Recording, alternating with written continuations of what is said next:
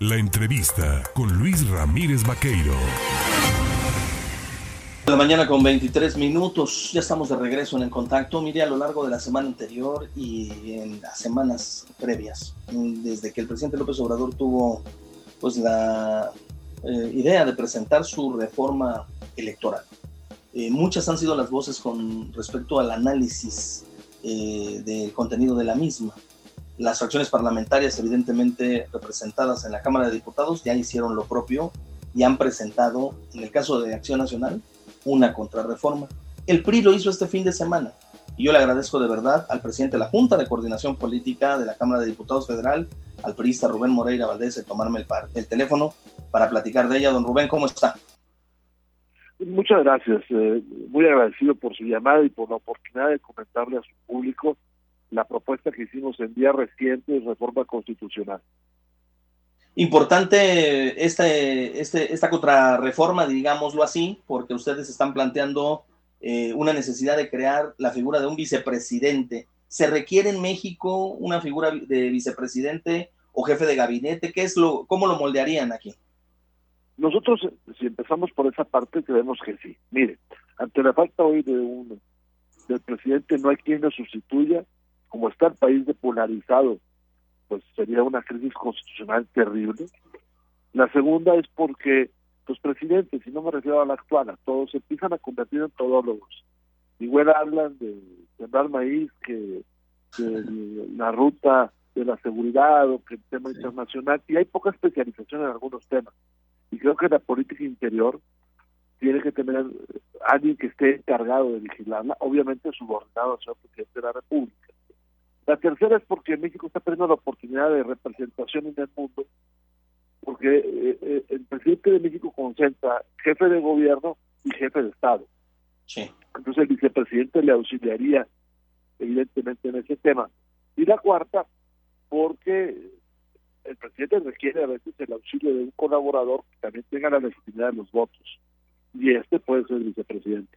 En el caso de esa propuesta, que es una de varias, esos serían los datos. Pero además nosotros propusimos a, reducción de la Cámara de Diputados, propusimos la segunda vuelta, que creo que es muy, muy importante, y otros temas que están ahí. Ustedes están haciendo coincidir de alguna manera la propuesta del presidente con esta contrarreforma en puntos como la reducción de diputados plurinominales en el Congreso, eh, a ver, la desaparición de los organismos públicos locales electorales. ¿No sería esto un riesgo? Mire usted, nosotros proponemos, a diferencia del presidente, fortalecer el INE. Ellos en Morena lo que tratan de hacer es eh, debilitar al INE, hacerlo un, eh, instituto eh, pues de eventos, es decir, cada que, cada que hay una elección se organiza Eso pues, sería terrible y destruiría la certeza. Ahora, ¿qué pasó? en años recientes se empezó a debilitar las OPLE. Hoy tenemos una cosa muy rara. La eligen los estados, la, perdón, la, elige el INE y la pagan los estados. Esto pues rompe la certeza federalista, rompe este el profesionalismo del, del instituto y genera que los estados paguen, los estados pagan pero pero no deciden de una vez por todas. Ya no metamos confusión, que Dime se encargue de todas las elecciones y que el Tribunal Federal Electoral revise todas las elecciones y que ya no haya confusiones. Fortalezcámoslo, seleccionémoslo de una manera este, muy profesional a los consejeros y que funcione permanentemente y no como quiere Morena. Porque Morena al final presenta la ruta de destruir la, democracia. Tiene partidos por evento y quiere organismos electorales por evento. Eso es está ahí, es evidente lo que quiere hacer Morena. E, e, está comprobado que en México el gasto dedicado a los partidos políticos y a los procesos electorales, pues se ha llegado a ese punto porque se requiere o se ha necesitado el ejercicio y la confianza que se tiene en estos, en estos organismos. Hay que pagar, aunque cueste caro, por tener elecciones transparentes. Eh, el, PRI está a favor de, seguir manteniendo presupuestos altos, a disminuirlos, o la otra también, que es una opción que el PRI haya mencionado. El vigilar de dónde proviene el financiamiento público y, bueno, sobre todo el financiamiento de privados a los partidos políticos, ahí hay que tener cuidado, ¿no? Mire, eh, una democracia puede salir más cara, pero una dictadura más, ¿eh? Este, primero. Segundo, eh, podemos hacer ejercicios de austeridad. Nosotros estamos proponiendo que se reduzca en un 30% el financiamiento público a los partidos, pero que este se pueda sustituir por el de militantes y se pueda sustituir también por el de aportaciones muy bien vigiladas. Morena lo que quiere es que nada más se financien las campañas electorales. Es evidente que Morena no quiere a los partidos políticos. Es una cosa muy rara porque llegan al poder a través de un partido y los quieren desaparecer. Llegan al poder a partir del reconocimiento del triunfo que hace el INE y ahora lo quieren desaparecer. Yo creo que no hay que irse a los extremos. Es importante proteger al INE, que sea austero y también aclarar algunas cosas. Mire, eh, se ha empezado a generar la historia de que el INE es caro. Sí, porque el INE también le damos funciones que en otras partes del mundo no, tienen organismo electoral. Por ejemplo, la credencial. La credencial en otras partes del mundo es una cédula de identidad que da el Ministerio del Interior.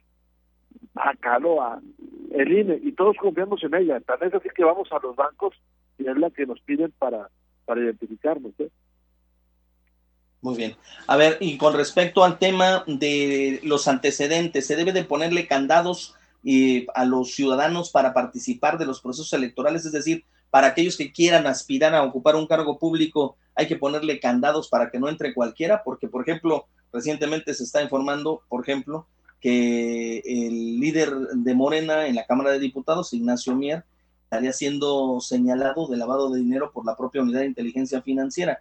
¿Este tipo de personajes deben de participar así en la vida política?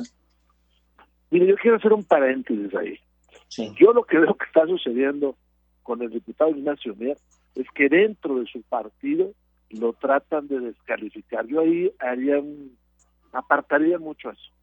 Yo tengo, lo conozco a Nacho Mier de hace unos meses en la Cámara y no tengo la impresión de lo que ahí se dice. ¿eh? Este, no le puedo decir que seamos amigos, somos compañeros, pero más bien creo que ahí es un problema que se está dando en Puebla. Fuego amigo. sí, eh, es, es eso que luego pasa, ¿no? Se empiezan a inventar cosas y unos contra otros.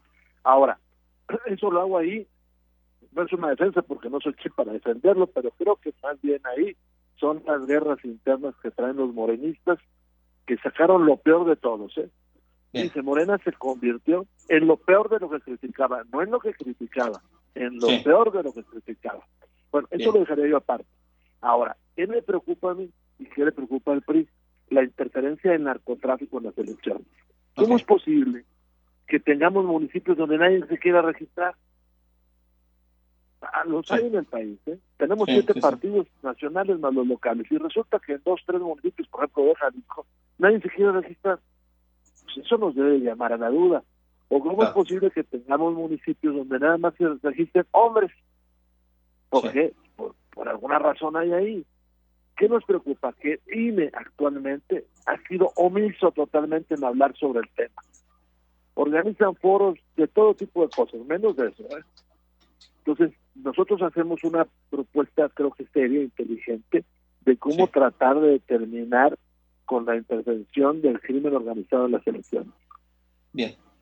Pues don Rubén Moreira Valdés, presidente de la Junta de Coordinación Política de la Cámara de Diputados Federal, yo le agradezco el platicar con el auditorio en el estado de Veracruz, con las entidades colindantes. Estaremos muy pendientes y si me lo permite más adelante, previo a que se presente estas eh, discusiones ya al interior del Pleno de la Cámara, pues seguir hablando del tema, ¿no? ¿Le parece?